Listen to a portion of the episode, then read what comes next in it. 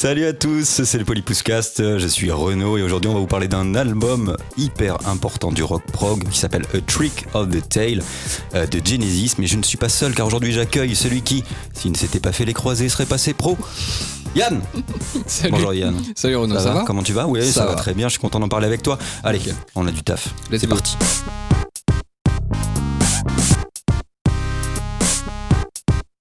Bon, comme on disait aujourd'hui, on a pas mal de boulot sur cet album qui est un monument pour moi. Mais euh, on va parler, on va faire un petit topo de Genesis. Alors Genesis, c'est pas vraiment un groupe que je connais très très bien. Je crois que tu es un petit peu dans le même cas en fait. hein. Ouais, ouais, ouais, j'ai des souvenirs d'enfance liés à Genesis de, par mon père, mais euh, voilà, en dehors de ça, non, je suis pas, j'ai jamais beaucoup, beaucoup écouté. Ouais. Je connais plein de morceaux en fait, euh, malgré moi, si tu veux. Ouais, comme tout le monde. Mais voilà. Ouais, ouais. Mm. Moi, c'est pareil. Je connais tout un tas de morceaux radio édités, euh, enfin radio édite à fond. Au final, en fait, je crois que j'ai jamais écouté un album en entier, à Mm. part justement pour préparer un peu l'épisode. Et, et celui-ci, que je connaissais très bien et que j'adore depuis toujours. Quoi. Ouais, je le trouve incroyable. Donc, Genesis, donc c'est les Britanniques. Le groupe est fondé en 67, donc par quatre gars qui sont encore des lycéens, qui ont 16 ans, tu disais tout à l'heure, 16 ans. hein. Ouais, euh, je crois que Peter Gabriel a 16 ans ou 17 ans, un truc comme Ouais, ça. putain, c'est fou. Des gosses, quoi. Bon bref, ouais, voilà, des gosses carrément. Donc Peter Gabriel, Mike Rutherford qui est déjà là aussi, Tony Banks et Anthony Phillips qui va pas rester très Ouais. longtemps lui, hein, franchement, euh, essentiellement à cause du track, ça c'est marrant, il se barre à cause du track. Le mec il est pas bien sur scène, il s'en va. Euh, donc ça fait partie un peu de la vague de ces groupes qui essayent de créer quelque chose. En ces années-là, c'est le rock prog en fait qui naît, le rock progressif. Yes, King Crimson et Genesis qui fait partie quand même aussi, euh, comme on disait, du, du son du, du prog euh, plein pot quoi Ah ouais. euh, au même titre que les deux autres. Et d'autres que j'oublie. bon, après, il y a le crot rock aussi. On va peut-être pas. oui, mais bon, en parler. La Grande-Bretagne, elle est en plein tournant. hein, Ouais. Au niveau musical, c'est vrai qu'on passe du rock. bon, ils ont déjà révolutionné la pop avec les Beatles, enfin le rock, même avec les Stones et tout. Et là, ils sont en plein virage vers. ils vont faire la. Bon, Julien serait pas content de- d'entendre ça, la, la gloire de, de l'Angleterre, mais l'Angleterre va, va faire le son un peu là, euh, rock prog allemand. euh, des années 70, euh, avec les États-Unis évidemment, mais là, il se passe vraiment, il y a, il y a un vrai virage. hein. Il y a plein de groupes qui émergent. Et... De toute façon, il y a un moment donné, on va dire qu'on adore Peter Gabriel et ça va pas plaire à Julien non plus. hein. Mais, là, il faut y aller, quoi. Euh, donc, du coup, oui, voilà. Après, c'est une période où le jazz fusion, le jazz rock commence aussi à émerger. Donc, les gens se rendent compte que ben, on peut faire de la fusion de styles et euh, donc le jazz qui va quand même emprunter un petit peu partout à plein style, pas mal au, rock aussi. Et euh, c'est vrai que j'ai l'impression, en tout cas, que les rockers ont aussi cette idée de venir intégrer déjà des structures peut-être un peu plus complexes et des éléments euh, du jazz notamment. Oui, t'as raison, parce que c'est à peu près cette année-là, euh, 69, c'est les premières expérimentations de Miles Davis avec euh, l'électricité euh, dans la musique. hein. Fait, il amène l'électricité dans le jazz, Ouais. avec euh, ben, Beaches Brew, mais avant ça, euh, In a Silent Way. Je crois que c'est 69, chacun de ses albums, un truc comme ça. Mhm. Donc c'est vrai que tous les genres sont en train de se télescoper un peu. Ouais. Voilà, voilà, euh, outre-Atlantique, c'est au niveau du jazz euh, que ça se se ressent surtout grâce à, à l'apport de Miles Davis. Et c'est vrai que là, en, en Grande-Bretagne, le rock va lui aussi intégrer des éléments. euh, Enfin, les frontières deviennent poreuses. En Ouais, c'est ça, il y a cette effervescence un peu de dire on mélange un peu tout, on fait, euh, on fait sauter les, les, les- les frontières, quoi. Donc ils partent voilà, sur une fusion un peu des styles, tout en gardant quand même cette base rock, euh, donc de structure un petit peu plus complexe, par contre, des morceaux qui sont généralement assez longs quand même hein, dans tous ces groupes-là. Ouais. Donc ils font leur premier album. Alors c'est marrant, le premier album c'est un échec total, Mm. parce qu'il s'appelle From Genesis to Revelation. Et le groupe s'appelle aussi Genesis, donc ça rappelle énormément euh, forcément tout ce qui est religieux. Et les disquaires vont se planter complètement et souvent, très souvent, le classer avec les disques religieux. Ce qui fait que les gens comprennent un vélo et euh, forcément, du coup, ils se vendent pas du tout parce que c'était pas la prétention de l'album. Euh, voilà, donc ça se passe pas terrible pour ça. Après, ça commence à, à partir un petit peu. Ouais. Voilà, donc Collins, Phil Collins et Steve Hackett sont pas encore là, eux ils arrivent en 1970. Alors c'est marrant parce que Collins, quand il passe ses auditions, enfin, ça me fait rire, euh, pour la batterie, donc du coup tout le monde est, est en stress, tout le monde joue, et lui, en fait, il fait des longueurs dans la piscine. il s'en bat les couilles. Ah ouais Ah, je lui, pas ça. Détendu, lui, il se tape des dos crôlés pendant que les autres ils sont en galère à, à Putain, serein, auditionner. le mec, ouais. Ah ouais, serein de ouf. Et du coup, il disait, bah, en plus de ça, ça me permettait de, de bosser les morceaux dans ma tête. Ouais. Donc très bien. Donc quand il arrive, tous les autres se disent bah, carrément, clairement c'est lui parce qu'en plus de ça, euh, il faisait pas de déballage technique. Donc ça c'est quelque chose qui leur a plu parce que c'est vrai que Phil Collins c'est un monstre, vraiment c'est Ouais, ouais. un, batteur de fou. un, technicien. Après voilà, il joue depuis 5 ans. Depuis qu'il a l'âge de 5 ans pardon. Ouais. Euh, mais c'est vraiment un tueur quoi Phil Collins et il a quand même cette capacité, on le sent dans les morceaux d'ailleurs de l'album, à pas faire de déballage euh, inutile. Moi, je Ouais. trouve que voilà, Mmh. quand c'est nécessaire, vrai. il en fait, il fait ce qu'il faut. Par contre, par exemple, sur ce qu'on, on en parlera plus Ouais. tard, bon, bah, voilà, il fait euh, pas de superflu, quoi. Mhm. Euh, voilà, donc entre 70 et 75, la formation, elle se stabilise sur les cinq membres. Donc il y a Peter Gabriel au chant et à la flûte traversière d'ailleurs. Ouais. Euh, il y a Phil Collins à la batterie, Tony Banks au clavier, parfois à la guitare acoustique, Mike Rutherford qui est à la basse, à la guitare rythmique aussi, et Steve Hackett qui est à la guitare. En 75, pardon, Peter Gabriel se casse, mais on aura l'occasion d'en parler un tout petit peu plus tard. Et en 77, c'est Hackett qui s'en va et euh, suit l'album And Then There Were Three. Donc du coup, euh, et il n'était plus que trois en gros, et donc ça marque euh, le départ de Steve Hackett. Ils restent en trio, ils prennent des musiciens pour les lives. Et euh, ensuite, euh, milieu des années 90, c'est Phil Collins qui s'en va. Euh, après, je ne savais pas du tout, ils ont fait un album sans Phil Collins, Ouais, euh, que j'ai jamais euh, écouté. 97, Ouais, je crois. avec Ray Wilson. C'est- une daube. C'est une daube. Ah ouais, c'est innommable. Enfin, Enfin, moi, je y a un déteste. morceau qui... Non, je saurais même pas te dire, mais j'avais, j'en ai écouté un petit peu là.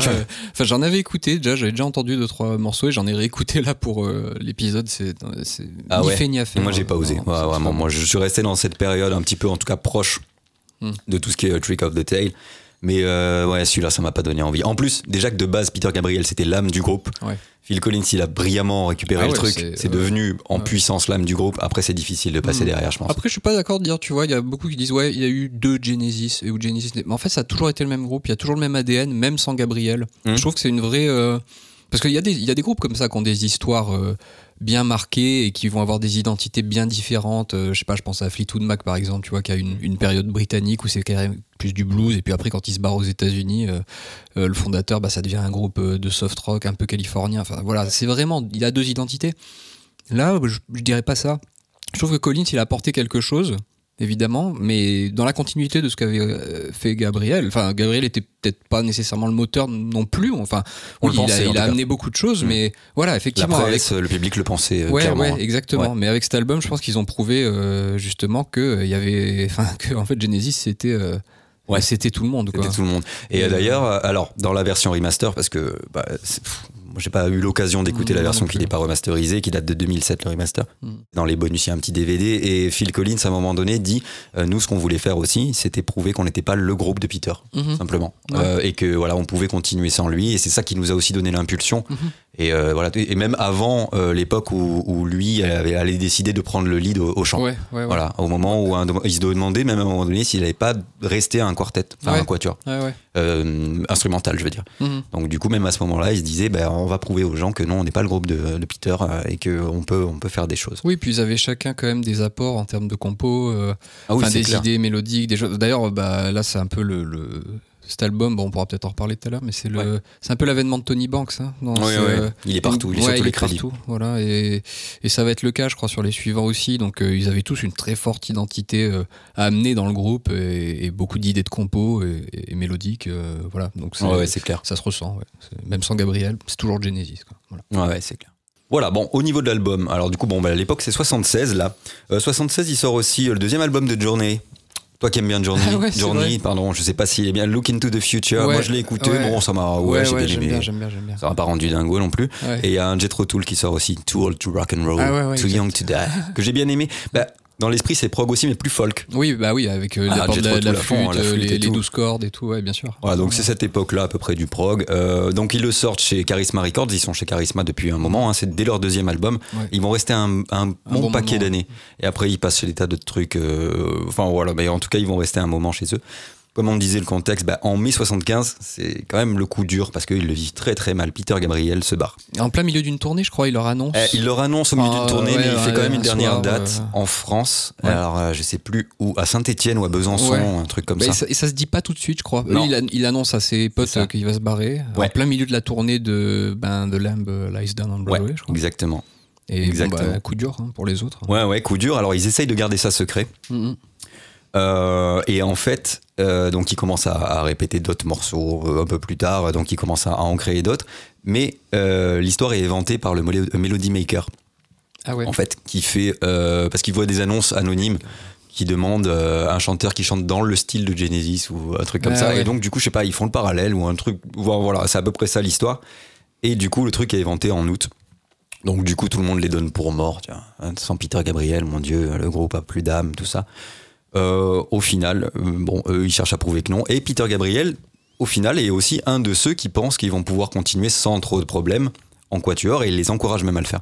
Voilà, donc il n'y a, pas de- y a pas de prise de tête particulièrement entre eux. Alors je sais plus les raisons pour lesquelles il est Bah, parti.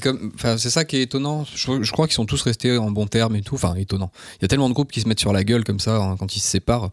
Euh, mais il me semble, enfin, j'avais lu un truc que c'était quand même la, la surmédiatisation de Gabriel et son, et sa place imposante, voire voilà, écrasante par rapport aux autres membres du groupe, qui commençait à être un petit peu compliqué et, et qui était un peu générateur de pas de tension, mais en tout cas. où, il sent- où Gabriel se sentait plus tellement dans le groupe en fait, Ah. tu vois, par, par rapport au, Ah bah, oui, d'accord. l'exposition média- médiatique que lui pouvait avoir, peut-être au détriment des autres aussi. Et voilà, donc je sais pas si ça a créé après une genre de tension ou quoi, mais Ouais. bon, après, ça c'est pas fini en embrouille. Hein, Non, non, non, carrément, clairement pas. Puis je sais pas, je crois que c'est euh, Tony Banks aussi qui disait, euh, lui, il avait peut-être euh, plus cet esprit euh, anticonventionnel que nous aussi. Peut-être qu'on a Mm. pris, tu vois, deux chemins un tout petit peu différents et lui, il avait plus cet esprit rebelle de la, de la musique anti, euh, euh, anti-commerciale. En fait, plus que nous. Alors, euh, c'est ce que j'avais lu. Ah ouais, euh, je sais pas. Ben, pourtant, euh, moi, il me semble que la étonnant, parce carrière. que- Ouais, parce que même So, l'album, là, Ouais. c'est de Peter Gabriel, Ouais, il est très, très euh, facile à écouter, quoi. Ouais, bien sûr. easy listening. Et puis, euh, il y a des trucs qui passent à la radio, euh. Salisbury Hill. comment ça s'appelle. Don't Give Up, euh, bien donc, bon, voilà. Ouais, c'est vrai que du coup, ça m'a pas hyper convaincu ce truc-là. mais- Ok.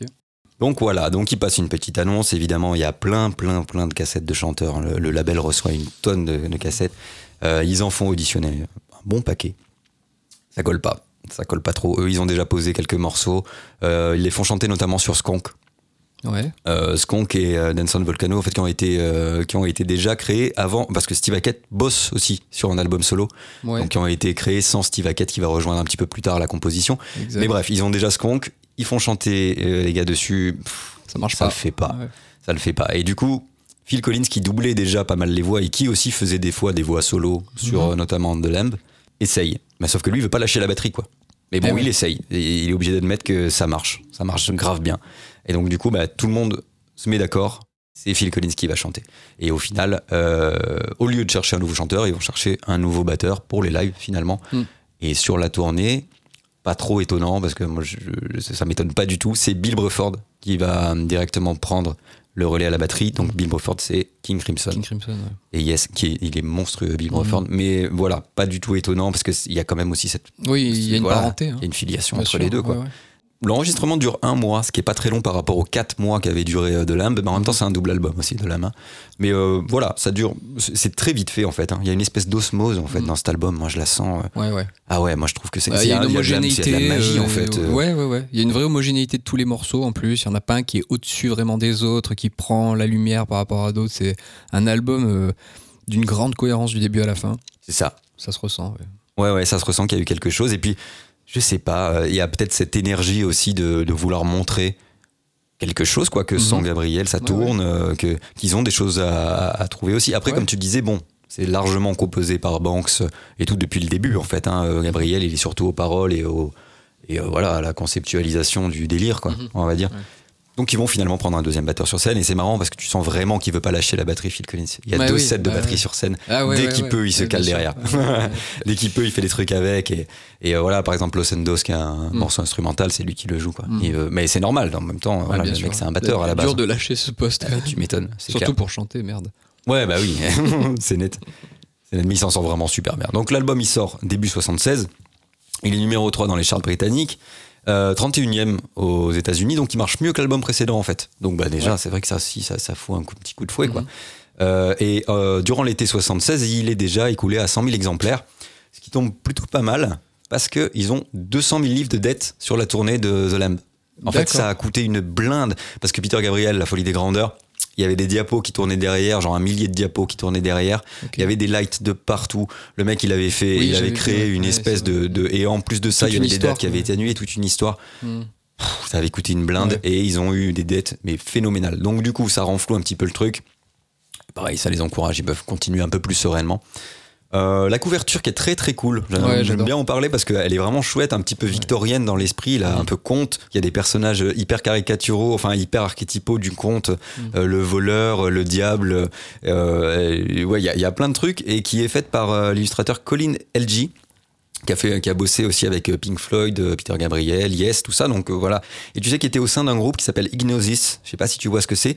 C'était un groupe de- d'artistes londoniens qui était spécialisé dans tout ce qui était pochette justement de groupes de rock à l'époque. Donc ils ont bossé Ouais, vraiment avec tous les, tous les monstras du rock de l'époque. Donc ils étaient spécialisés là-dessus. Euh, voilà, moi j'a- j'adore cette Ouais, pochette. j'adore. Moi, j'aime beaucoup. On peut faire un petit mot Genesis sur chaque. euh, ce que j'aime bien dans ce groupe, je me souviens, c'est un, un truc qui a marqué euh, mes souvenirs enfants parce que il y a, pas de logo. Tu vois, le logo change à chaque à chaque album. C'est Genesis n'est jamais la- écrit dans la même police et tout. Je me souviens que mon père avait Duke, tu vois, donc c'était Ouais. écrit un peu genre d'une écriture enf- enfantine. Mm. Et quand j'ai écouté cet album à l'époque, pareil, je voyais ah tiens c'est joliment écrit. Enfin c'est trop marrant. Ils changent complètement leur identité graphique à chaque album. D'accord. Et J'ai pas fait- j'ai même pas fait attention, The- mais The oui, le logo, il est tout. Ouais, je sais pas comment le décrire, mais une police vraiment hyper futuriste un peu, tu vois. Ouais. Et euh, voilà, ça contribue beaucoup à créer ces atmosphères sur chaque euh, album, et ça se ressent aussi dans le son derrière. Je trouve, il y, a- il y a une vraie belle unité entre l'image et le son. Bah voilà, ouais, comme euh, à l'image de tout ce qui, de tout ce qu'est cet album en fait. Moi, je trouve que la pochette, elle, elle lui va Ouais. vraiment hyper bien. Il y a cette espèce de, en plus la prod, elle est assez ouf. ah ouais. Euh, voilà, bon, encore une fois, euh, on parle du, du remaster, mais euh, tu fais pas non plus euh, d'un album euh, très mal mixé, tu fais pas un chef-d'œuvre. ouais. Enfin, en tout cas, tu fais sûr. pas des merveilles. Et franchement, euh, cette version-là, on entend tout. Il y a, il y vraiment. euh, c'est- génial. Il y a une osmose incroyable aussi. Et il y a, il y a une production qui sert vraiment, vraiment la musique là-dessus. C'est- merveilleux, quoi. Enfin, Ouais. moi, j'adore. On en reparlera, mais les, les guitares sont un peu en retrait sur cet album. Il y a une grosse dominante, je trouve, justement, des claviers, quoi. Ouais. euh, de Tony Banks et enfin des différents claviers qu'il utilise euh, bah, le, le- c'est quoi le mélotron euh, Ouais. enfin voilà plein d'autres types de claviers électriques comme ça et mais malgré tout il n'y a pas de il y a pas d'instru qui prend le pas sur l'autre c'est vrai que la prod elle est assez ouf quoi pour jusqu'à 50 piges c'est Ouais, c'est fort c'est costaud Bon, t'as parlé du Mélotron, on explique vite fait. Euh, ouais vas-y si tu veux bien Allez. sûr ouais ouais Le Mélotron, en gros, c'est euh, bah, justement, ça, ça arrive un peu dans ces années-là. hein. C'est Mhm. la grande mode dans le prog. Ça arrive une petite décennie auparavant. Donc, c'est un clavier qui est un clavier analogique, c'est pas un synthé. Euh, en fait, chaque touche est reliée à une bande magnétique. Et donc, du coup, sur cette bande magnétique, il y a un son préenregistré que tu vas lancer via une touche. Voilà. Et donc, ça, c'est la grosse, grosse, grosse mode. Tout le monde se l'arrache dans le rock prog. Euh, Il y en a dans King Crimson, il y en a bah, dans tout ce qu'on a cité auparavant, au final. Ouais. Voilà, grosse mode, euh, un peu à, à l'image de dans, le, Ouais. dans, une autre, dans un autre style de musique. Mhm. C'est vraiment l'instrument phare du truc. Tout le monde l'a, quoi. Ouais. Ouais. ce- C'est vrai que dans ces décennies arrivent plein d'avancées technologiques euh, qui permettent de créer euh, de nouveaux sons quoi qu'on n'avait pas du tout dans la décennie pré précédente. Enfin, a- je crois que le Mélotron ça arrive dans les années 60, peut-être fin 60. Ouais, je là, pense fin Un 60. truc comme ça. Ouais, ouais, ça doit avoir une Et- dizaine d'années, là, ouais, à ce moment-là. donc c'est vrai que ça, ouais, ça amène euh, bah, toute une nouvelle palette euh, de vocabulaire sonore. Clair. Et puis justement, ça, c'est des groupes, enfin, c'est des, euh, c'est des styles qui se prêtent beaucoup, en tout cas qui essayent d'expérimenter un maximum. Donc c'est vrai que là, ils vont aller sur, le, sur l'expérimentation pure jus, quoi. Euh, dans les longues plages instrumentales qu'il va y avoir dans la plupart et la grande majeure partie, en fait, des, euh, des albums de rock prog, ah, ils vont y aller à fond, quoi. Là, ils vont tenter des trucs, ils vont tenter même, au- même au niveau structure, des mesures foireuses, Ouais, ouais. ah, des tas de choses, quoi. Ah, tu sens que c'est des bacs à sable euh, Grave. pour, pour structure et pour sonorité quoi en fait. Ouais, ouais, ouais c'est clair. Bon, allez, on attaque un petit peu les morceaux. Allez c'est parti. Bon, les morceaux alors. Sur cet album, je trouve l'ouverture et la clôture de l'album, elles sont magistrales, quoi. Carrément. Vraiment, euh, ça commence d'entrée de jeu, c'est une tuerie. Et pareil, ça finit sur une apothéose. C'est. euh, voilà, c'est les, les deux morceaux qui me marquent particulièrement. Il y en a des très très bien, des un peu plus doux et tout ça, mais l'intro qui part direct sur des pêches comme ça et tout, avec, Ouais, ouais. avec cette petite, euh, ces petites arpèges. Oh là là, je trouve ça magnifique quoi. Et, c'est l'occasion de se rendre compte que la batterie, dès le début, hein, tu t'en rends compte, le mec, ils te mettent dans le, dans le truc, que Dans la batterie va être quoi. hyper, il va être littéralement indispensable dans la composition de cet album. J'ai l'impression Ouais. qu'il la traite limite comme un instrument, euh, euh, comme le reste en fait. Tu Ouais, vois ouais. que c'est pas juste une, un soutien rythmique, qu'elle est, elle fait partie intégrante des, des compos quoi. Ouais, je suis d'accord. Bah, c'est vrai que cette intro là, elle est très forte. Euh, T'as bon, tous les synthés là qui rythment euh, l'ensemble et qui donnent déjà la partition pour le reste de l'album. C'est ça. Et c'est ouais, c'est bon, on en parlait dans je sais plus quel épisode. Je suis toujours très sensible, un peu. Je crois que toi aussi, voilà, sur les morceaux d'intro, Ouais. les morceaux d'ouverture et de clôture, évidemment. Ouais. C'est ce qui forge l'identité d'un album et qui le rend vraiment le plus cohérent. Alors des fois il y a du remplissage, mais ce qu'il y a de fort dans, dans cet album-là, c'est que justement il y a pas. Moi il y a un morceau que je trouve un peu en dessous, on pourra y revenir, mais sinon ils, ils ont il y en a cuite, c'est parfait. Ouais, ouais. Mais c'est vrai que la, la- le positionnement des morceaux n'a pas été fait au hasard. Quoi. Non, non, c'est Clairement, clair. euh, euh, Dance on a Volcano, donc ça c'est la, la, Ouais, c'est la première, j'ai oublié de le dire. Euh, c'est ça envoie cash déjà l'idée euh, qu'on peut se faire de l'album. Ah, mais c'est incroyable. Ça, bon, voilà, le, le début commence en instrumental hyper percutant et tout ça, et après, bon, ça, ça passe à de la voix. Et là arrive ouais, la voix de Collins, et là tu te dis, pour ceux, j'imagine à l'époque, tu vois, écouter le truc, pour t'imagines, enfin Ceux ceux qui attendaient ça, là, ouais, qui sont, oh, putain ça. merde, il est plus là et tout. Et, et là, force est de constater, la voix, mais carrément adaptée. Ah, mais ouais, de mais carrément adaptée. Et moi, je trouve pas si lointaine, finalement, de ce que pouvait donner Gabriel. Non, franchement, dans, pas euh, tant que ça. voilà, il y a- il y a- Avec un grain en moins. Oui, il y a, ouais. Mais, euh, mais autre chose si de plus, hein. peut-être qu'il monte un peu plus haut en plus. Je pense qu'il a Ouais, une tessiture un peu plus ample. Je, je pense qu'il peut monter plus haut. Donc euh, au final, non, non, c'est clair, euh, ça, ça le fait grave. Et puis ouais, comme tu dis, ceux qui ont acheté le disque avec, le disque avec la goutte en se disant putain, ça va devenir quoi au premier? Et ben ça le fait d'entrée de jeu quoi. Et pareil à la batterie, je, je- juste je bloque sur la batterie un petit peu, mais tout le long de l'album, il va avoir des parties hyper inventives. Tu vois, sur le chant, dans le couplet, il fait quasiment rien. Il y a juste Ouais. une petite syncope Mhm. à un moment donné avec la caisse claire. Ah ouais. Ben, c'est idéal. Et alors le morceau, il est en 7-8. Euh, ouais, je sais, Ok. je sais pas si ça. Oui, moi ça 1, me 2, parle, mais il 3, faut 4, peut-être 5, 6, l'expliquer. 7, 1, 2, 3, 4, 5, 6, 7. Bon, c'est, euh, voilà, ça, ça part pas. euh, ça déstabilise, mais d'un autre côté, tu sens qu'ils le font pas par esbrouf pour dire voilà, on est capable de faire du, du 7-8. On se- En fait, en vrai, euh, Que- comment tu pourrais expliquer le 7-8 peut-être pour un auditeur qui n'a pas, le, qui a pas la ref euh, de, ça veut des dire qu'il y a- signatures Ça veut dire qu'il y Ça a, veut dire qu'il y a 7. sept roches dans une ouais, mesure. ouais, bon. Pardon, c'est peut-être Euh, pas en gros, euh, attends, 1, 2, 3, 4, 5, 6, 7, 1, 2, 3, 4. Ouais, voilà, ça crée une Un, syncope deux, au trois, milieu, quoi, en fait. C'est ça qu'il faut retenir Ouais, il y a un truc, ça qui espèce va de un petit peu syncope. euh, déstabiliser, ouais. Ouais, ouais, on n'est pas sur de décalage, quoi. Voilà, c'est ça. On n'est pas sur le 4-4 classique de, de tout ce qui est pop, rock en général. Mhm. Euh, voilà, on va expérimenter d'autres trucs, même si ça a déjà été fait, mais au final. euh, Mais voilà, moi, ce que j'aime bien, c'est qu'il y en a tout le long. En fait, on les remarque même pas spécialement, Mhm. ces mesures un peu foireuses. Et c'est toujours au service de la mélodie. Tu sens que Ouais. ils ont, la mélodie C'est. prévalu. Enfin, voilà, il y, Ouais. y a une prévalence de la mélodie sur cet aspect rythmique-là et que, et que c'était. Pour se la péter, c'est pas Dream Theater, tu vois. Ah qui va oui, oui. arriver et dire on fait du, du, du 14-32, eh, alors qu'on s'en bat les couilles. Et voilà, donc euh, ça, ça se sent tout le long. Je trouve qu'il n'y a pas d'esbrouf dans cet album. Mm, c'est vrai. Euh, tu, tu disais, oui, la mélodie en avant, en fait, il y a des notions de thème, je trouve, dans cet album. Ouais. Tu vois, plein de moments. Euh, on pourrait y revenir plus tard. Je sais plus pour quel morceau je m'étais noté ça. Je m'étais dit, mais c'est dingue, c'est un morceau qui est structuré comme un morceau de prog. Seulement, euh, bon, bah, tu l'as écouté, puis après, t'es dans ta bagnole, t'es n'importe où. Et en fait, tu repenses à- au refrain, entre guillemets, si tant est qu'on puisse qualifier euh, euh, des passages de refrain. On va dire que ça se répète, donc ça va être le refrain, quoi, plus ou moins. Mais, euh, et voilà, et tu le rechantes, en fait, dans ta tête. Ouais. Donc il y a un côté vraiment catchy, quoi. Il y a T'as le hook, quoi. et Vraiment, ça, Ah ça, ouais, c'est ça te prend et c'est bon, quoi. Ah bah moi la deuxième, mais même celle-là, parce que Ouais, celle-là celle-là, l'écoutais beaucoup. Et je l'écoutais fort, Mm, mm. Très fort, faut écouter fort. Ouais, bien sûr. On l'a déjà dit. Et euh, ouais, ouais, là, c'est là, moi, je, je sais que je, je me la chante, mais même le, même le riff de, même le riff de gratte, là. tin, din, din, Ouais, bien sûr. Mais pour moi, ça, c'est le refrain, pour moi, tu vois. Dans ma tête, Oui, c'est le oui, refrain. carrément. Et en fait, c'est aussi un truc qu'on va retrouver, je trouve, tout du long de l'album. C'est qu'on a tendance à avoir des couplets, des fois un peu. Bon, c'est c'est dur de mettre des mots euh, sur, sur de la musique comme ça, mais un peu enserré, j'ai envie de dire, tu vois, un peu des fois, un peu. Bon, un peu de syncope, euh, voilà, quelque chose d'un d'un peu convulsé comme ça, qui ouvre à chaque fois sur des refrains, entre guillemets, encore une fois, d'une amplitude pas possible. Ouais, Il y a ouais, une vrai. ampleur comme ça, c'est hyper ample. quoi. Ouais, Et là, quand justement ça part sur ce thème de gratte, là, qu'on pourra peut-être écouter, Ah, se J'aimerais bien qu'on mette, on va en parler. Bah voilà, on va se mettre quelques secondes de ça, on en Bah, reparlera. moi j'aimerais bien qu'on fasse justement la transition entre les pêches du début et ce petit, ce petit truc. Donc on va s'écouter ça. ça. Bah, du coup, euh, Trick of the Tail, forcément, chez toujours Charisma, record en 76. C'est parti.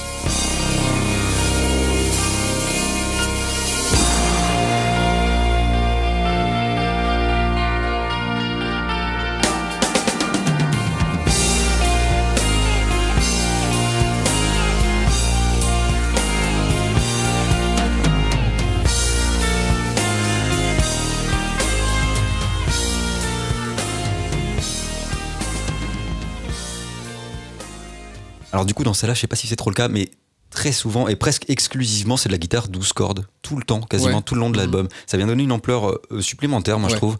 Et euh, bah, j'adore moi la guitare 12 cordes. Ouais. Pour en avoir eu entre les mains, c'est pas évident. hein. T'as les, t'as les cordes qui roulent Je- sous les doigts, c'est n'importe quoi. jouer ce truc-là. C'est horrible. Mais, euh, Mais après, qu'est-ce que ça sonne? Ça sonne, ça crée vraiment une.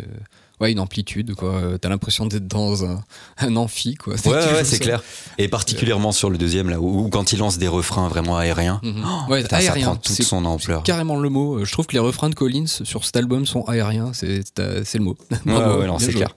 C'est clair. Donc voilà, bah, cet album- après, évidemment, ça part un peu plus nerveux, beaucoup plus nerveux même, et ça part carrément sur du, Mhm. Ah, bah, ouais, du pur jus. hein, ça part ouais, vraiment. euh, voilà, ils balancent les micros, ils s'en battent les couilles, ils sont sur les instruments et ils jamment et, et ça, et ça, on- ça file tout droit. Quoi, c'est vraiment l'éruption. En fait. Mm.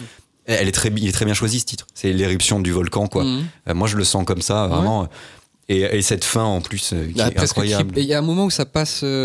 c'est quoi C'est après le bridge là où ça passe euh, vers une- un truc euh, beaucoup plus cryptique, inquiétant, tu vois. Enfin, ce que Ouais. tu, tu- tu qualifies peut-être la partie un peu plus prog, quoi. Ouais. Et vraiment, il y a beaucoup de morceaux comme ça aussi qui te qui te flinguent un peu comme ça sur la fin avec une double identité, Ouais. ou comme si ça te montrait euh, sa face cachée, tu vois, du morceau. Et tu te dis bon, c'est un autre morceau, mais non, pas du tout. C'est très très en cohérence avec ce qu'il y avait avant, alors que pourtant c'est tout à fait autre chose. C'est une autre clé, euh, une autre tonalité et tout, mais bon, ça. Ouais, mais c'est comme tu dis, c'est hyper fort parce qu'au final, c'est une suite logique que tu aurais peut-être pas envisagé, mais, mais ça sonne dans la continuité sans aucun problème. Quoi. Et à la fin, voilà, il y a donc cette explosion, euh, Ouais. le tempo qui accélère. Il y a, il y a souvent, très très souvent dans cet album, dans cet album pardon, des brisures rythmiques, Ouais. en fait. Que ce soit au niveau du tempo, au niveau de, de la façon de, de jouer la, la mesure, Mhm. que ce soit mélodique, que ce soit euh, rythmique. T'es tout le temps baladé, mais encore une fois, sans être perdu, sans être lâché en Mhm. route. Quoi. Oui, Et euh, ça, je trouve ça vraiment Ouais, des fois, ça va te lancer peut-être un peu loin, mais ça va toujours te rattraper. Voilà, c'est ça. Comme là, t'as des, ouais, t'as des montées de dingue, des descentes, et puis t'as une espèce de fin en apaisement, Ouais. comme ça, tu vois, que- qui, qui conclut vraiment le truc, qui est très belle. Ouais, qui fait un et peu qui. Ouais,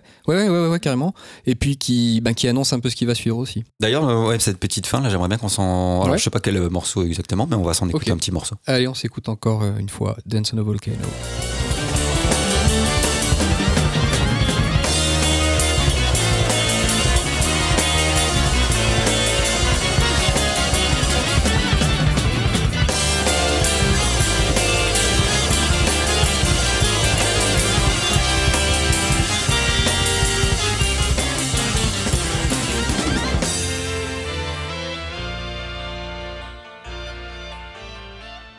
Bon, alors, deuxième morceau beaucoup, beaucoup plus calme, une belle balade. J'adore Ouais. ce morceau et je l'ai, je l'ai redécouvert à force de l'écouter. Entangled, euh, qui est magnifique. L'intro et couplet sont de Steve Hackett et le refrain et la fin sont de Banks. Euh, donc apparemment euh, Banks il traînait alors je sais plus un des deux traînait ce truc là depuis un moment il savait pas trop où le foutre et l'autre est arrivé avec euh, l'autre partie elle dit putain mais ce serait vachement bien avec mon truc que je sais pas où foutre depuis X années donc Ah ouais. bon voilà et ça a donné ça quoi les gens ils te traînent des trucs t'es- halluciné toi en une vie tu fais pas un truc aussi Il y avait des chefs-d'œuvre canon. dans le tiroir. ouais c'est ça c'est c'est ça. ça alors qu'est-ce que t'en penses dessus Ouais, j'adore, j'adore. Bah, euh, là, pareil, ça annonce un peu la structure de l'album pour le coup, puisque euh, je crois que je crois que c'est tout le temps comme ça, hein. un morceau plutôt péchu avec euh, une balade euh, plus calme. Mm. Bon, moi, je préfère euh, la facette péchue de cet album de Genesis, mais j'adore Entangled, c'est ma seconde préférée peut-être devant, euh, enfin derrière Squonk et, et Ripples qui sont. Bah, Ripples, je crois qu'elle est assez calme aussi. Je crois, départ. elle est oui, calme ouais, c'est une a un calme petit aussi. voilà, passage ouais, où- ouais. qui part en couille C'est une balade aussi un peu globalement. Donc ouais ouais c'est vraiment toujours AB comme ça, morceau plutôt péchu et, et balade. Et là oui c'est une belle balade folk au départ. Euh, avec des petites cloches là qui viennent ponctuer la guitare au début, c'est super beau. Et là encore la voix de Collins, elle est parfaite. Ouais, je trouve que les ouais. overdubs ils sont super subtils, les superpositions de voix euh, donnent encore une fois ce côté ample Mm. qu'on retrouvait euh, sur les refrains, sur le refrain de, de la première. Et ouais non j'adore. C'est du début à la fin c'est top. la guitare de Score d'apprendre toute son, sa dimension là c'est Ouais. c'est vraiment incroyable ouais. Et puis ça se termine sur un dernier tiers euh, très instru, euh, voilà, avec un peu moins de voix. Euh, et les guitares sont très éthérées, je trouve.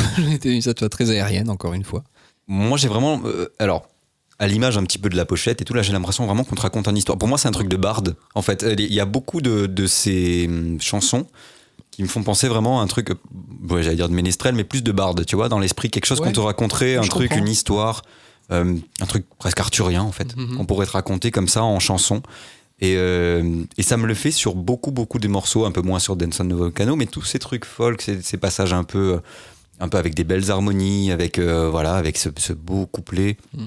Ça me fait cet effet-là. Et euh, à un moment donné, on dirait du Porcupine Tree, je trouve. À mon Ah avis, ouais ils ont une, une sacrée influence, ou en tout cas bah, de cette période prog, c'est sûr. Ah, il y a un moment mais donné- Porcupine Tree a influencé tout le monde. Ouais. Je pense. Steven Wilson. Ouais. Ouais, sacré Steven. Il nous a influencé pendant 4 heures, hein, en tout Oui, cas, voilà, pour l'autre fois. ah, le con. Voilà, et donc, bon, euh, Mélotron et tout ça, il n'y a peut-être pas besoin de le, de le rappeler. Alors, à noter que la batterie est complètement absente hein, dans ce, ce morceau, je crois. Euh, Ouais, non, t'as raison. Non, il n'y a pas du Il tout doit de faire batterie, un je petit peu de percu, mais je Je j'avoue pas que j'ai hein. même pas. En fait, le, le refrain et tout m'embarque tellement que Ouais. j'ai même pas Ah capté. ouais, c'est bah, c'est très. T'as raison, c'est un morceau très narratif, mais comme il s'en faisait beaucoup dans le prog de cette époque, ou ouais, euh, dans le, le côté euh, folk prog de l'époque, comme Jethro Tull notamment, hein, qui faisait pas mal de morceaux comme ça très narratifs avec euh, bah, une histoire, un concept derrière. Euh, Queen aussi, hein, dans Ah oui, oui, certains- Queen à fond, Certains ouais. de ces morceaux euh, acoustiques, euh, enfin plus balades dont on a pu parler avec Julien. Il y a un morceau qui me rappelle Queen d'ailleurs. Je, je sais plus lequel Ouais. c'est, je me manque après. Mais bon, enfin, qui me rappelle vaguement, qui me fait penser un petit peu à la fantasy. en ouais, gros, de voilà, Queen. ouais, c'est la fantaisie. Donc voilà, celui-là, magnifique. En fait, il n'y a pas énormément de choses à dire, il est juste beau. Quoi. Il est Faut beau, il, est, il est splendide, il reste en tête. Et là, voilà, ce que tu disais tout à l'heure, celui-là, il est hautement fredonnable déjà.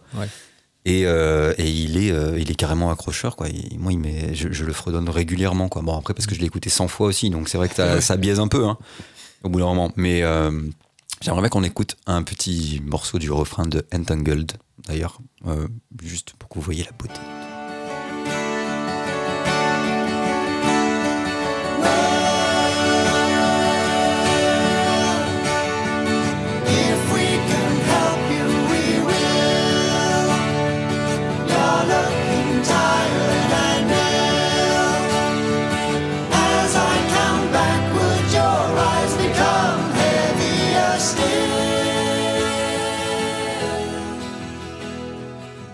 Mais voilà, après on passe à donc un de ton de ton binôme préféré là de, de- du tandem euh, Skonk. euh, donc voilà, donc là c'est Skonk.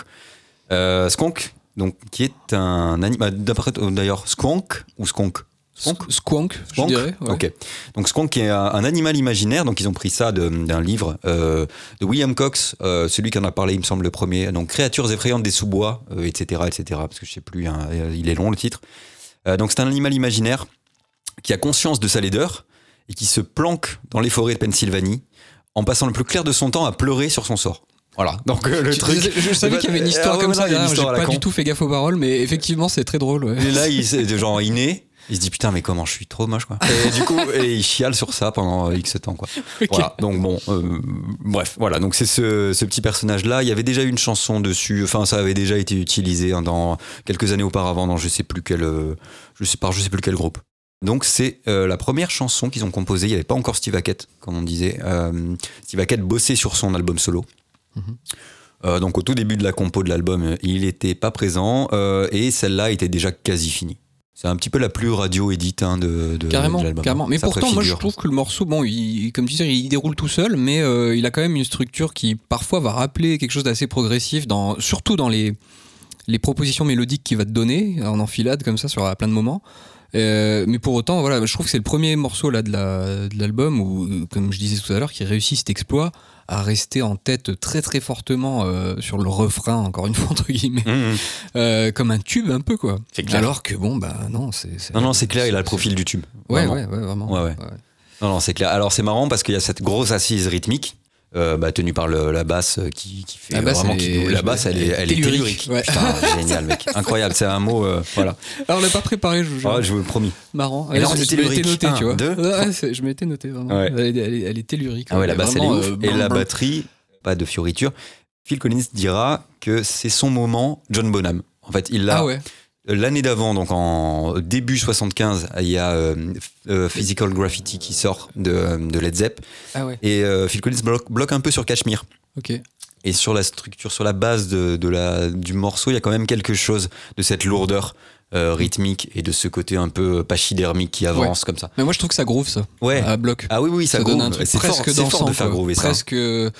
Ouais, euh, Si, si. chaloupé, je sais pas si c'est le mot, mais. euh, Non, mais, mais je vois ce que tu mais veux tu dire. vois, euh, ça t'embarque un ouais, peu. ça t'embarque. T'as, t'as un- euh, ça, ça- ça te prend dans la nuque, quoi. T'as une espèce de rythme comme nuque. ça. J'aurais Ouais, pas ouais. localisé ça dans la nuit, mais ouais, je vois ce que tu veux dire. ça te prend, quoi. Et, euh, non, mais en tout cas, ouais, c'est vrai, voilà, dira c'est mon moment Bonham, et on comprend, bon, moi perso, je comprends très bien ce qu'il veut dire, parce qu'il y, y a quand même une similitude, en tout cas dans la façon dont il, dont il envisage ce- cette rythmique-là, ce pattern-là, qui est très Mhm. simple, mais qui est vraiment, euh, il y a une grosse assise, quoi. Ouais. T'aimerais qu'on écoute un petit extrait? Ouais, on peut écouter un passage un peu avant le- l'espèce de refrain ou de thème euh, qui rentre et que je trouve absolument mémorable. Euh, voilà, qui, qui reste en tête euh, Allez, de longue. On se met Donc ça. on va s'écouter ça. Squonk.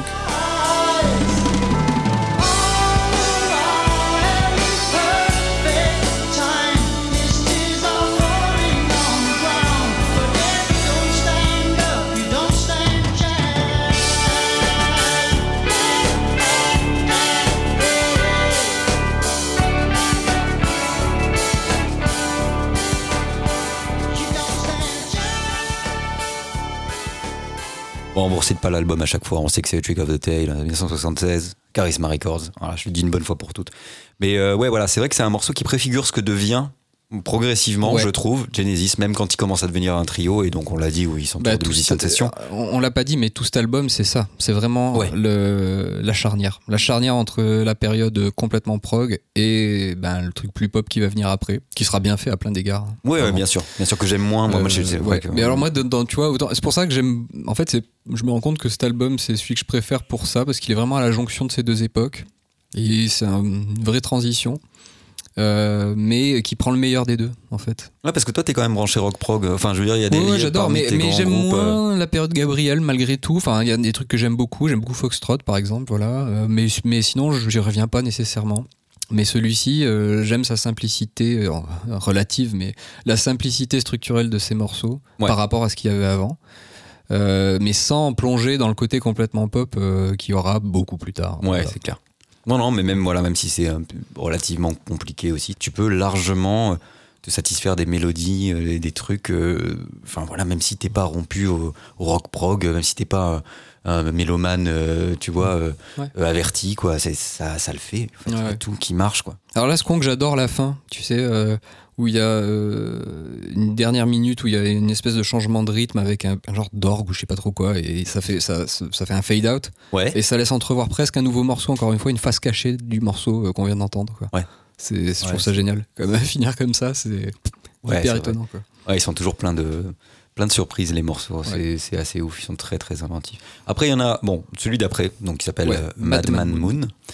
Euh, ben, moi, il me, me marque pas trop celui-là. Oui, tu as raison. Alors moi, j'avais noté la- le, le morceau éponyme comme un petit peu en dessous. Il faut reconnaître que celui-ci aussi, euh, je le retiens moins également.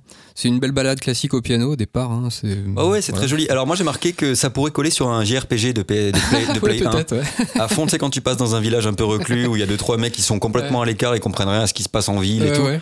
Et euh, c'est paisible, quoi. Tu vois, il y a Ouais. quelque chose de, de cet ordre-là. Ouais. Et encore une fois, bah, même tu vois, quand je l'ai noté, je me suis dit putain, mais ça fait référence encore une fois à du conte quasiment. Hmm.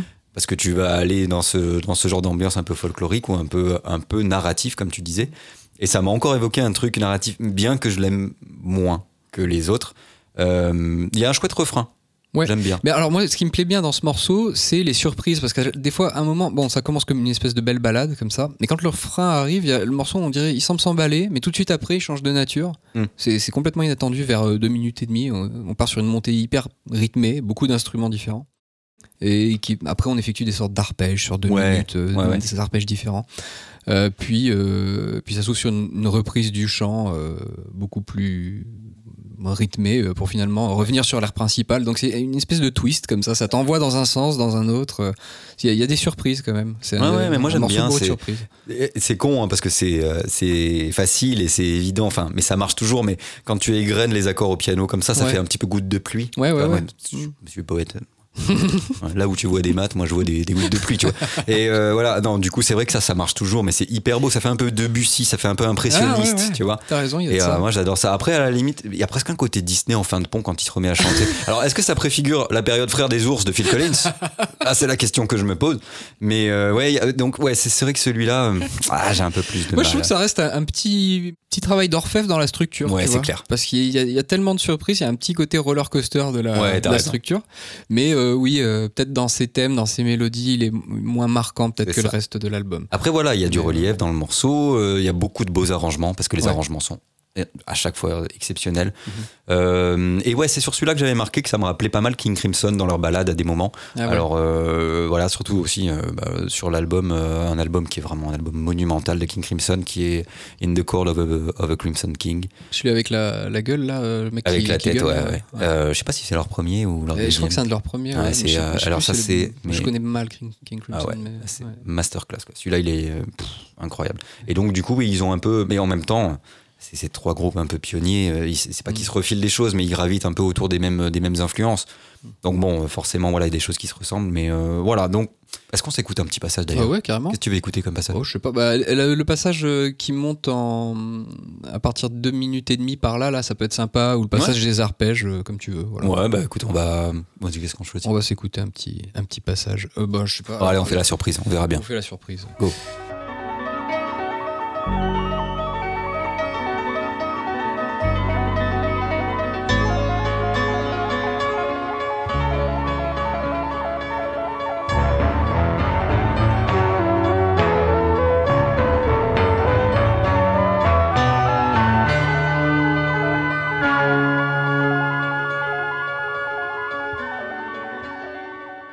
On sait toujours pas à l'heure actuelle ce qu'on vous a mis, mais euh, ça va être bien.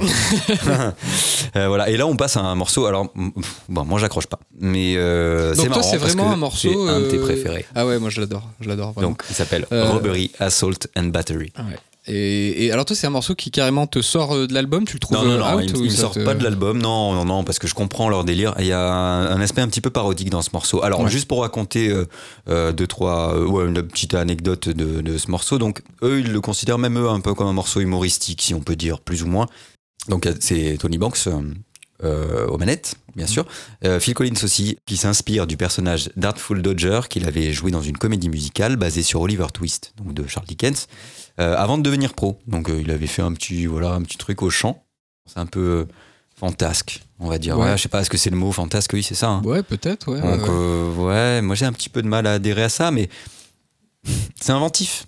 Ouais, Alors ah, par contre, le pont part en jazz, en jazz fusion, Ouais, ouais, littéralement. Ouais, mais c'est ça en fait, moi que j'adore, c'est que j'ai l'impression que ça encapsule mille idées dans. C'est le cas de beaucoup d'autres morceaux de, Mm. de cet album, mais celui-ci particulièrement, j'ai l'impression qu'il se font un shoot d'idées sur. euh, voilà, je sais plus combien il fait le morceau, mais euh, sur la longueur du morceau, il y, a- il y a trop de propositions. Ouais, quoi. Alors peut-être qu'il y en a trop du coup, mais. C'est comme, euh, c'est comme le morceau de Queen un peu là que j'avais kiffé avec Julien euh, Leroy Brown euh, Ouais. qui, qui fait deux minutes mais qui est bourré bourré bourré de trucs tu sais euh, au chausse-pied ils ont rentré Ouais, tous les- ouais, ils ont tout tout ce qu'ils pouvaient faire. Bah là je, crois, je trouve que c'est pareil il y a plein d'idées. J'aime beaucoup les, les thèmes un peu à un moment il y a, il y a la grade qui revient comme ça là en ben là. Oui, oui, et, et je trouve que ça aussi ça fait partie de ces lignes mélodiques toutes cons Et c'est une note bendée hein. Elle, reste en tête quoi parce que l'arrangement qu'il y a derrière le truc c'est Oui, voilà. fait ouais. que ça voilà que ça reste l'ensemble ouais, qui marche et bien. euh, ouais, je trouve que l'ensemble marche bien. Euh, Il y a pas mal de changements de tonalité, de modulation, mais euh, c'est contenu dans un ensemble tout à fait cohérent. Et alors à partir de deux minutes et demie, à peu près, il y a un solo de clavier complètement perché avec Ouais. une batterie erratique, Une batterie full aussi. Une batterie folle, pardon. ouais, complètement folle, et qui, qui ouvre sur une longue partie instrumentale, qui sera coupée au milieu par du chant un tout petit peu, Hmm. mais après qui laisse encore la place aux instrus pour vraiment se développer. Et alors, euh, tu vois, tout à l'heure on parlait de la basse de Mike Rutherford. Euh, je trouve qu'il brille pas par son jeu de basse. Euh, Mhm. il, a, il a de bonnes idées, mais enfin, il a une bonne assise, quoi. Mais après, voilà, il brille pas. Il est pas souvent Tu sur veux le dire devant. dans celui-là ou Non, généralement. Ah, généralement, ouais. je- c'est un bon bassiste, il y a pas de souci. Oui, mais oui. c'est juste qu'il est pas. Il est pas pyrotechnique, tu vois. il y a ouais, pas de- voilà, mais, mais c'est pas un mal. Mais je trouve pas qu'il brille nécessairement, tu vois, dans vrai. le, par son jeu de batterie. Euh, D'autant que je le trouve pas De, mal de souvent. basse, de basse. Euh, Ouais. de basse, pardon. D'autant que je le trouve pas mal en retrait euh, dans le mix en général. Mhm. Euh, mais alors, cela dit, dans ce morceau, je le trouve absolument adéquat. il, est, D'accord. il est parfait, je trouve. Voilà, surtout la dernière partie. Tu, si t'écoutes sur la dernière partie, mais sa basse, elle est essentielle au morceau. Si tu l'enlèves, il y a, il y a plus. Y a plus ça se casse la gueule. D'accord. Donc voilà, ouais, j'aime beaucoup Rutherford sur ce sur ce morceau-là. D'accord, ah bah écoute, c'est bien de le signaler. Moi, il y en a un, il y a un autre morceau dont on va parler tout à l'heure où je trouve qu'il fait un truc super cool. On en parlera plus tard. Euh, Est-ce que tu veux écouter Oui, on forcément un morceau Là, ça va être vraiment morceau, ton euh. morceau à toi. Donc, euh, Oh, voilà. bah, on peut s'écouter bah ouais, le passage des guitares bendées que j'aime bien là, ou alors, ou alors euh, le début de solo de, de clavier avec la batterie qui part en sgeg. Mais Attends, mais le on refrain, il pue quand même, on est d'accord. non, je suis pas d'accord. Non, mais sérieux Le Robbery, a certain bad- Ah ouais, du t'aimes coup, bien on va ça écouter le, le refrain, comme apparemment il pue. vous, allez, vous allez pouvoir Non, mais justement- à quel point il pue. Vous allez. non, mais ce dont on se rend compte justement dans ce refrain, comme dans plein d'autres morceaux de l'album, euh, c'est. Vous le réécoutez plusieurs fois et vous voyez toutes les couches de tous les instrus qu'il y a, toutes les petites idées. Ouais, ouais, c'est vrai. Genre quand il chante, euh, bah voilà, dans le refrain, t'as une petite partie de gratte là où ça descend dans une espèce de pentatonique ou je sais pas trop quoi. C'est génial. euh, pour, elle, elle renforce complètement le chant, je trouve. Et après, donc, il y a ce thème là, un peu euh, bendé, euh, qui, Qui est très qui est simple, hyper mais oui, mémorable, voilà, mais qui est voilà, très ça. simple. Donc, on peut s'écouter ça. Allez.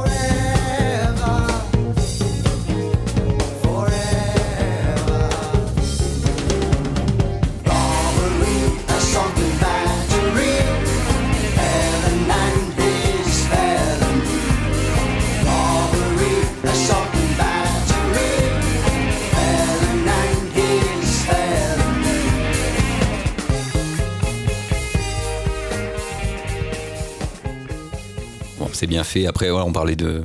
Enfin, on parle du passage euh, jazz fusion euh, qui, est, qui est quand même vraiment bien foutu. Ça joue de ouf en plus. Ça joue C'est de des super et, et je- musiciens. Et je trouve que c'est des agencements, des, des sonorités assez modernes pour l'époque. Il va y avoir, euh, enfin, on va retrouver ça dans les décennies à venir euh, dans le jazz fusion justement, ce genre de structure là, et c'est très cool. Non, non, c'est clair. Bon, voilà. Après, gros, gros morceau qui arrive, c'est euh, Ripples. Ah, Ripple, c'est. Ripples qui est vraiment superbe aussi, avec les belles arpèges, enfin les beaux arpèges, pardon. Euh, on entend encore une fois la douce corde. La douce corde est vraiment mise à l'honneur, je trouve, sur, euh, sur quelques-uns de ces morceaux-là. Euh, C'est bien spatialisé en plus, Ouais. tu sais, les deux. Voilà, dans une oreille, alors au casque, ou bon, même sur un bon système simplement stéréo. hein. Euh, cette spatialisation, alors, est-ce que c'est dû au, au remaster? Ou est-ce que d'origine c'était comme ça? Je sais pas, mais en tout cas, voilà, bien spatialisé comme ça, c'est terrible. Et euh, la progression harmonique, elle est géniale Ouais, aussi. ouais. Ça joue un peu entre le majeur et le mineur jusqu'au moment Ouais, où ça part euh, à- sur Sail Away là où t'as Ouais. et, et pareil encore une fois cette, cette volonté d'amplitude comme si on, on, on débouchait quelque chose, dénouait raison. un voilà un, nœud et, euh, et je trouve que la- alors là le Sail Away là, le, le refrain est presque Beach Boyesque quoi. Ça, Ouais, il y a c'est des clair. moments, ça me fait ça m'évoque euh, presque les Beach Boys. Et- en- plus, il est d'une simplicité, quoi. C'est déconcertant. En Ouais, fait, il y a deux notes sur la voix. Non, enfin, j'exagère, il y en a un petit peu plus, mais c'est hyper simple. C'est juste que il y a encore une fois une osmose. Je sais pas, il y a un truc qui se ressent, mais il y a un truc qui s'est passé sur cet album, en fait, ou sur certains des morceaux que je, je sais pas à quoi c'est dû, mais euh, franchement, c'est splendide. Ça, moi, ça m'embarque. euh, Ce refrain, il me, il me Ouais. fait partir, Et, quoi. et pourtant, c'est assez déroutant parce qu'au au départ, on, on dirait qu'il semble partager assez peu avec le couplet qui vient d'arriver. Ouais. Et euh, alors que le tout, une cohérence incontestable, encore une fois. hein, c'est vraiment c'est une osmose, hein, comme tu disais. Ça, et... Et- puis ce petit piano discret, là, pour le Ouais. coup, il, il se fait vraiment très très discret au milieu des guitares. Qui, putain, qui vient rajouter ces petites, ces petites nuances de couleurs comme ça, ces petites notes. Et encore une fois, vers les deux tiers, je pense, du, du morceau, je vais vers 4 minutes, je crois. Et il se révèle presque un second morceau dans le premier, peut-être encore une face cachée, tu vois, gouverné par une atmosphère bien plus pesante, euh, une batterie euh, pressée, euh, une basse plus lourde. Euh, voilà. Et c'est totalement instrumental, bien sûr, Ouais, cette ouais, partie-là. Des claviers euh, très en avant et, et voilà une guitare un peu plaintive. Donc c'est- inattendu parce que le, le- encore une fois le, le refrain t'embarquait avec quelque chose de très solaire, de très lumineux et là hop on repart dans, dans autre chose et on le relie quand même à tout ce qui vient Ouais, de se ouais, passer. sûr. Alors cette voix sur le refrain qui est doublée ou triplée, alors qui est pas harmonisée, c'est marrant. Là, tu sens juste qu'il a chanté la même chose deux trois fois d'affilée, enfin dessus, dessus là, qui donne une espèce de corps aussi au truc, Mhm. euh, une espèce de puissance chorale quoi, quasiment, Ouais. Et qui te, voilà, qui est très au perché quand même aussi ce Mhm. refrain. hein, J'ai l'impression, euh, euh, et c'est vraiment c'est super beau. Et alors par contre, sur le pont. Je sais pas exactement si, parce que c'était un peu la mode aussi de faire ça, euh, la guitare violoning, tu sais. Ouais. Alors, je sais pas si c'est des bandes enregistrées à- à l'envers, enfin repassées à Ah, l'envers, ou si c'est du violoning. Ah, J'ai un doute. aussi. ouais. Ah, Mais euh, en tout cas, voilà, le violoning, juste pour revenir là-dessus, si on peut expliquer rapidement, en fait, c'est assez simple. Quand tu attaques la corde de ta guitare, tu l'attaques avec le volume à zéro. Donc, tu supprimes l'attaque du médiator qui va faire cling, et tu vas juste monter euh, ton son. Enfin, tu vas monter Pendant ton que la corde potard. résonne quoi. Voilà, pendant que la corde résonne. Donc, du coup, ça va supprimer l'attaque et faire cette espèce d'effet arché Ouais. De, comme comme un fade quoi. Ça fait Exactement. comme ça. Voilà. Ouais. Et donc t'as pas le cling avant, euh, avant cette note. Et euh, c'est assez joli. Alors là, je sais pas, j'ai quand même un doute sur est-ce que c'est du reverse ou est-ce que c'est quelque chose vraiment de mis à l'envers ou pas. Mais en tout cas, voilà, c'est joli. Mais pour moi, c'est en dessous de- du reste, ce passage. Je l'aime Ah ouais beaucoup. Mais je trouve que c'est. voilà, j'ai- marqué le point faible. C'est pas le point faible, mais c'est. euh, je, je trouve que c'est plus intéressant euh, tout le reste parce que c'est tellement beau, quoi. Et ça finit dans un petit fade euh, des familles euh, à Mm. Ouais. l'ancienne, voilà, où ils sont pas fait chier pour une fin. C'est très Ouais, bien aussi. ça marche très très bien. Moi j'aime beaucoup comment ça reboucle avec le refrain lumineux parce que toute cette partie pas centrale mais on va dire ouais, de tiers peut-être. voilà beaucoup plus cette face cachée quoi cette cette face grise un peu du morceau. Ouais. Et, et qui reboucle magnifiquement à la fin avec le, la phase lumineuse quoi. Donc Ouais. Encore une fois, comme tu disais, cette cohérence. Ouais, ouais, ouais. On peut s'écouter peut-être ce passage-là, justement, quand ça reboucle sur la fin. Ouais. Voilà. Allez, Allez, on s'écoute ça. Repose.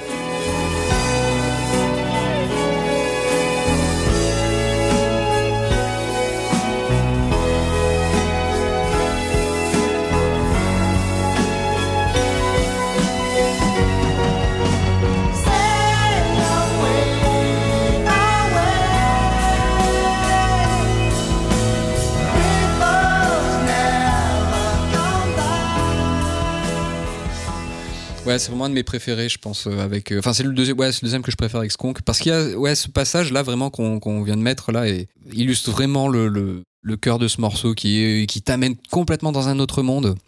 Tu vas dire mais quel rapport avec ce que je viens d'entendre et, et voilà et, et à mesure qu'on se rapproche de cette boucle vers le refrain qui revient, on se dit ben oui bien sûr, on, on sait que le refrain va revenir et qu'il va avoir, qu'il va se caler à ce moment-là, on sait qu'il revient, même si on, on l'entend pour la première fois. Non, non, mais c'est clair, ils Donc prennent des petits euh, chemins de traverse et ils Ouais, ouais, reviennent sur la route c'est- principale. C'est euh, vraiment euh, de l'orfèvrerie. Ouais. Encore un refrain qui tue un peu à la manière de Entangled, là, qui sont des refrains simples, mais putain, qui t'embarquent quoi, dans, un, dans un truc de fou.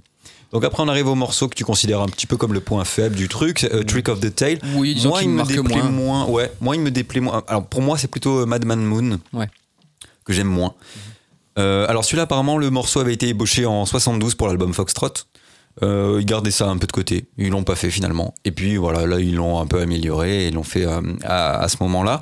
Euh, pour le côté sautillant, c'est Tony Banks du coup qui disait qui s'était inspiré du morceau Getting Better. Ah, purée. Quoi? Ah t'as dit que ça ressemblait Je savais pas. Ah le Je fou, il a pas. écrit, il savait même Merde, pas. je le Ah, savais quel pas. génie. C'est ouf, j'ai entendu les. Quel les- honneur de les- faire des épisodes avec toi. J'ai entendu les premières mesures, je t'a- je t'assure, je le savais Ah non, pas. non, je me suis dit, putain, ça me fait penser à, à un morceau des Beatles dont, je ne me souvenais pas. Ouais. Et en fait, qu'avait repris aussi Todd Rundgren et Utopia dans, un, dans un disque hommage aux Beatles. Et je me souvenais de l'album de, de, enfin, du morceau de Todd Rundgren. Du coup, je suis allé checker à quel morceau des Beatles ça faisait référence. Je suis allé voir le morceau des Beatles en question, donc euh, Getting Better. Et effectivement, je me suis dit, bah oui, c'est clairement ça, quoi. Il est voilà. cité euh, quasiment. Ah oui, euh, oui, non, mais là, c'est ouais. carrément, euh, là, là, il le dit euh, ouvertement, hein, et euh, donc sur Sgt Pepper. Ok, je savais même pas que c'était. euh, voilà. Enfin, je me doutais que c'était, euh, c'était de la volonté, mais je savais pas qu'il avait, parlé dessus, quoi. Qu'il avait. Ouais. Voilà, il y a ce côté un peu sautillant, Hmm. Ah, ce côté un peu enjoué, qui est Ouais. sympa quand même, la basse. Alors voilà, moi, euh, pour le coup, par contre, la basse, et j'ai un tout petit peu de mal à savoir certaines notes si c'est la basse ou le clavier. Euh, mais en tout cas, il me semble que la basse double la mélodie du chant, Hmm. assez dans les, dans les aigus. Et je trouve ça super. Moi, j'adore la basse dans les aigus. Je trouve ça. euh, euh, c'est un peu à contre-emploi, mais c'est c'est d'une beauté, quoi. Je, je trouve le timbre d'une basse dans les aigus magnifique. Ouais, c'est très beau. Et, euh, ça rappelle un peu les joueurs de contrebasse en fait, Ouais. simplement parce que les, les- les bassistes électriques, euh, euh, surtout dans le cadre du, du rock, on va dire au sens large, vont pas s'aventurer sur les aigus. Alors que bah, une basse électrique que tu montes dans les aigus, ça rappelle beaucoup, je trouve, le son d'une contrebasse de jazz où le mec va monter très volontiers, tu vois, dans les moments de trio où il va improviser.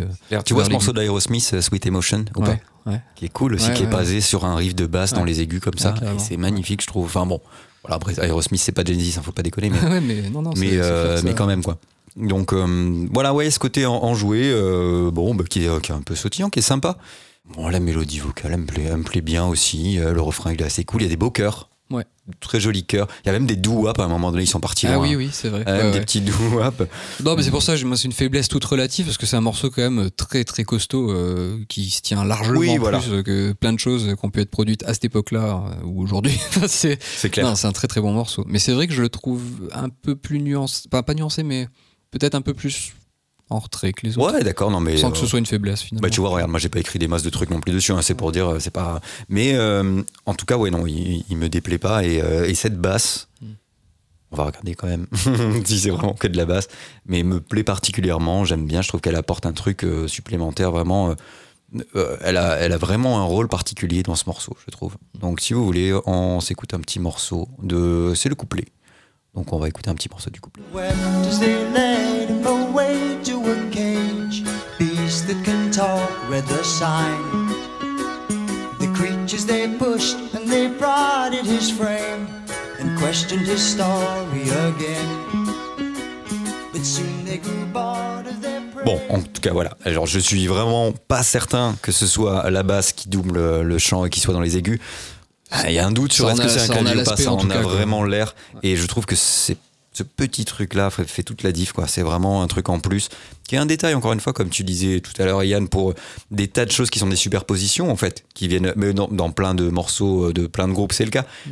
Mais là, particulièrement, il y a des sur, il y a des couches de tout un tas de petits détails que tu vas aller découvrir aussi. C'est ce qui permet, comme disait Julien aussi pour Queen, qui vont te permettre de redécouvrir sans cesse l'album, en fait. Ah oui, c'est Tu vas le réécoutable réécouter. à l'infini. hein. Ah mais ouais, t'es là, tu... putain, mais j'avais pas entendu ce petit machin-là. Et en fait, pourtant, je l'avais pressenti, enfin, je l'avais senti sans l'identifier. Et ça, putain, je trouve ça euh, génial, quoi. Ouais. Donc voilà, bon, moi, c'est un morceau que franchement, j'aime beaucoup. Et Ouais. après, là, on arrive.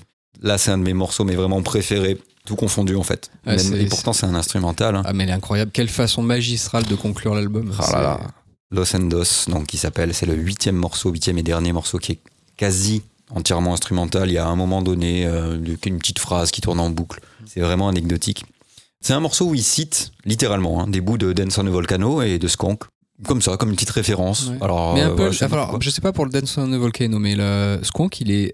Moi, j'ai la sensation d'en entendre une version altérée, un Ouais, cousin, tu vois, un peu, possible. avec dans peut-être une autre tonalité ou je sais pas. J'ai pas bien analysé ça, mais c'est comme des échos lointains du Ouais, morceau. ouais, tu c'est possible. En tout cas, voilà, euh, Dance on a Volcano, c'est voilà, et c'est cité littéralement. Ok. Euh, alors Phil Collins qui a confié que la partie rythmique du morceau dans le tout début là, qui est monstrueuse où la basse rentre, ce truc là, c'est génial, l'assise de ce moment là est folle. Euh, C'était inspiré de Promise of a Fisherman de Santana. Donc voilà, comme quoi il y a quand même euh, entre les Beatles, euh, Santana et je sais plus qui est-ce qui citait, eh ben, Led Zepp, il y a quand même une panoplie d'influences qui est quand même assez éclectique, assez dingue. Et euh, moi je trouve ça, je trouve ça super. En plus ils n'ont pas de problème pour le pour le dire, c'est plutôt Ouais. cool aussi, hein, parce que voilà.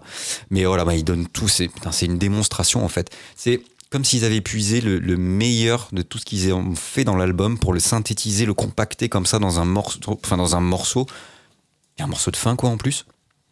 Et euh, t'as pas de répit, c'est plein de surprises tout le long. Ils te baladent, mais pareil, ils te, ils te, ils te laissent pas encore une fois de côté. Une grande cohérence.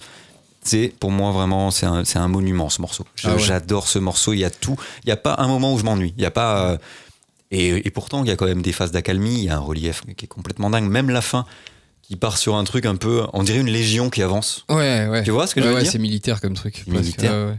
Et euh, putain, moi, vraiment pour moi, c'est euh, dans mon, je sais pas, dans mon top 10 de tous les, de tous les morceaux que, que, que, que je connais, quoi. Bon, Ah ouais, après, carrément voilà. Ah ouais, Ouais, vraiment, ouais, vraiment, c'est un morceau Ouais, je qui me- comprends. C'est c'est c'est un monument, hein, le truc. hein, Ouais. vraiment. Voilà, je sais pas ce que t'en penses. Ah mais oui, non, mais bon, j'adore. Moi, je c'est pas ouais, c'est différentes ambiances qui s'enchaînent. euh, T'as vraiment un mystère qui plane comme sur l'intro, puis ça laisse place à une batterie, des percus frénétiques. euh, Ouais. euh, voilà, un thème entêtant. Euh, ça construit sur deux minutes comme ça une montée, puis ça Ouais. explose après. Les claviers, ils se déchaînent. euh, et ça fait, il y a une phase où ça explose, où il y a une espèce de repos sur de gros synthés qui relance la basse et la batterie derrière, puis un nouveau round de folie là où ça repart euh, dans tous les sens. Et, euh, voilà, et le calme qui semble revenir quelques secondes, et finalement ça laisse la place au cryptique euh, avec un retour du thème un peu au départ, mais un peu zombifié en quelque Mm. Ouais, sorte. c'est ça. Ben voilà, ouais, c'est exactement Voilà. ça, ce truc Légion, euh, Légion un peu Ouais. damné qui. Enfin, je sais pas, moi, c'est ce que ça m'évoque. hein. Après, ça évoquera probablement pas la même chose à, à d'autres gens, mais encore une fois, c'est des trucs. Pourtant, c'est un morceau instrumental, hein, c'est pas gagné, hein, Mhm. mais c'est des trucs qui peuvent m'arriver de fredonner Ouais. euh, des parties de ce truc-là, quoi. Parce que mélodiquement, ça tient grave la route, en fait. C'est pas juste. C'est pas un truc de free jazz en fait. C'est instrumental, ça joue de fou, mais c'est pas un truc de free jazz où tu vas dire ouais d'accord putain là on va embarquer dans un truc euh, hyper cérébral. C'est pas cérébral. Non, c'est pas ça. Tu vois C'est organique, quoi. C'est ça, c'est hyper organique, c'est pas du tout, euh, c'est pas du tout un truc d'intello en fait. Mais c'est un truc qui va être euh, structurellement euh, assez, euh, voilà, assez chiadé. Ça va être vraiment bien foutu. Sans que ce soit subi par l'auditeur. Ouais, voilà, c'est ça. Sans que Donc tu sois la force de- obligé de, de- de t'impliquer voilà, intellectuellement dans le truc. On s'en fout, Ouais, ouais. Ça, ça marche quoi. Ça marche et moi je trouve ça vraiment sublime. Du début à la fin. Tu voudrais Elle- t'écouter quoi comme passage euh, pour Ah putain, je sais pas parce que là Parce le que truc c'est tellement différent les ambiances là. J'adore quand la basse rentre et qu'elle les pêche, tu sais. Donc, je sais pas, je trouve que là, la basse, pour le coup, euh, encore une fois, c'est très simple. Euh, je crois qu'il fait deux, trois notes, mais euh, à un rythme assez effréné. Mhm. Mais je trouve que c'est très, très efficace. J'aimerais bien en écouter plusieurs morceaux. On va écouter un petit peu du début, déjà. Allez, c'est parti, on écoute un tout petit peu du début où il y a cette basse batterie avec les pêches. On va commencer par ça.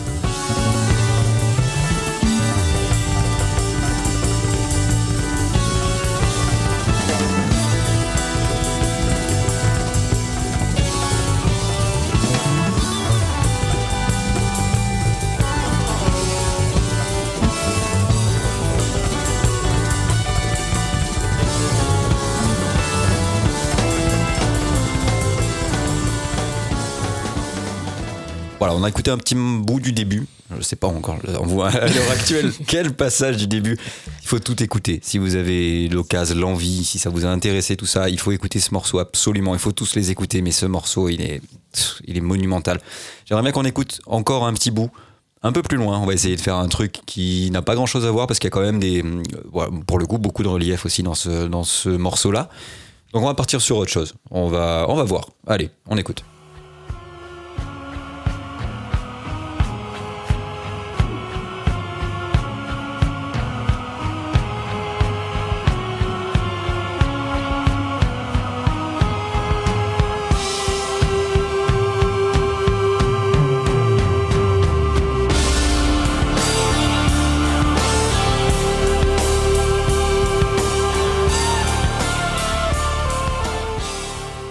Voilà. Bon, ben on a fait le tour de ces huit morceaux. Ça va assez vite, hein, finalement. Euh, je sais pas combien de temps il dure Ouais, l'album. une, 40 cinquante- une cinquantaine de minutes. 50 quand même, ouais, minutes, je crois ouais. 50 minutes, ce qui est quand même conséquent. Ça fait des morceaux de moyenne de, de 6-7 minutes. hein, C'est ça. C'est quand même des formats prog, on va dire, dans la ça. longueur. Quoi. Ouais, ouais, t'as raison. Mais, Après, euh, euh, voilà, euh, très honnêtement, tu les vois pas peu passer. importe, tu les vois pas passer. Et puis, il n'y a pas de passage ennuyeux. Ça, moi, honnêtement, j'ai pas en tête un passage qui m'ennuie euh, ou quoi que ce soit. Après, voilà, des trucs que j'aime plus ou moins. Mais euh, il n'y a pas de, de, répit, euh, que ce soit dans la balade, que ce soit dans le plus énergique. Voilà, moi je sais que c'est un album qui me, qui me régale de A à Z. Quoi. Ouais, bah moi, enfin, je vais encore sonner comme le vieux compte service, mais c'est vrai que c'est l'époque où les albums sont composés comme des albums. Du coup, tu peux vraiment les écouter de A à Z. C'est composé comme une comme une œuvre cohérente du- de son début à sa fin. C'est à l'époque, bah, t'écoutais ça sur un vinyle, donc tu étais obligé, tu foutais le, le diamantus, t'es parti, Ouais. et tu te faisais une face et puis l'autre, quoi. Donc Et aujourd'hui, il n'y a plus de saison et c'est avec, avec nos impôts en plus. voilà. Ouais, putain, euh, c'est- c'est- Non, non, mais je vois Michel ce que tu veux quoi. dire, c'est la Mais vérité. euh, ouais, non, c'est obligé que ce soit conceptualisé comme un tout cohérent. Tu sais que je me, ce je, qui est cool, je- je je trouve me, même. je me faisais, enfin, c'est pas que je me faisais une réflexion, mais j'ai l'impression qu'on n'a plus le, le sens de la fin d'album, en ah ouais, fait. complètement, bien tu sûr. vois Maintenant, Bah, la fin c'est d'album, c'est quasiment Mais du mais déchet. euh, Mais de- après, c'est normal, c'est aussi les pratiques d'écoute qui, qui évoluent et donc un marché qui répond euh, à ça aussi. Enfin, à- bon, bah, plein d'autres trucs. Enfin, voilà, les avancées technologiques, tout ce que tu veux, qui fait que bah, tu t'as plus juste la même écoute de la musique qu'il y avait à cette époque-là. Enfin, Ouais, moi, je sais sûr. que je suis resté sur ça. Je suis hyper attaché à l'album. J'arrive pas trop à m'écouter des morceaux. Moi, je m'écoute des albums en entier. Donc, c'est vrai que celui-là, c'est un régal pour ça. Ouais, Parce c'est que, sûr. Bah, tu, tu pars pour un voyage, quoi. Voilà. Non, c'est clair. Bon, ben voilà, donc conclusion, album qu'on vous conseille euh, chaudement. C'est c'est un monument au, au même titre que plein d'autres albums de prog, hein, bien sûr. Euh, de Yes, tu pourrais en citer une tonne, je pense. Ah Yann, ouais, moi, je vous conseille aussi, on en a parlé tout à l'heure, mais euh, King Crimson, c'est 69, c'est beaucoup plus, il est beaucoup plus vieux celui-là, mais un de leurs premiers, euh, In the Court of the Crimson Kings, qui est aussi un peu dans le même esprit, un peu barré comme ça, avec, avec le batteur du coup qui va remplacer Bill Bruford, qui va remplacer Collins sur la sur les lives de cette euh, tournée-là. Bah, Bill Bruford, qui, est- qui a aussi euh, été batteur chez Yes, Ouais. hein, si je dis pas de conneries. ouais, ouais. Ah, Le mec qui s'est fait tous les gros groupes voilà. comme ça de- du coin. Alors de Yes par Euh, exemple. Moi, de Yes, euh, s'il y avait un album à retenir, enfin, c'est un que j'adore vraiment, que je porte dans mon cœur, c'est Fragile, euh, 71. Donc un peu plus tôt. ah ouais, aussi. plutôt aussi. Et voilà, il y, a- il y a des morceaux vraiment fabuleux, dont bah, peut-être pour ceux qui ont qui regardaient l'animé euh, Jojo Bizarre Adventure, la Roundabout, là, celle qui- qu'ils ont pris pour faire le, Ah ouais? Les tel endings, quel quoi. Les, ouais, ouais, ouais. D'accord. Elle a une intro euh, très connue. Bah, on peut se l'écouter si vous voulez. Allez, on se fait un Allez, petit plaisir. On, on s'écoute Roundabout de, de Yes sur Fragile. Ça vous donnera une idée un peu de la tonalité de l'album. Bon vas-y, c'est chez qui, c'est chez qui que c'est paru? Chez Atlantic Records.